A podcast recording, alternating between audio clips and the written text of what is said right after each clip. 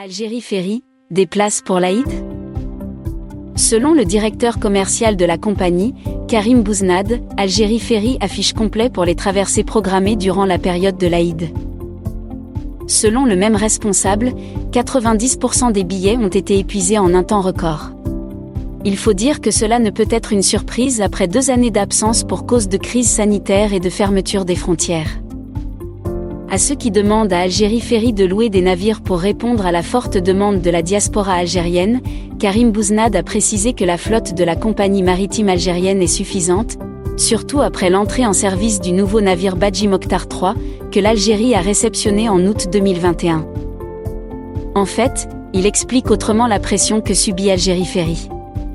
Pour lui, le programme de traversée répond aux demandes des Algériens de France, et la pression ne concerne pas la disponibilité des billets de Marseille vers l'Algérie, mais dans le choix des voyageurs pour certaines dates précises.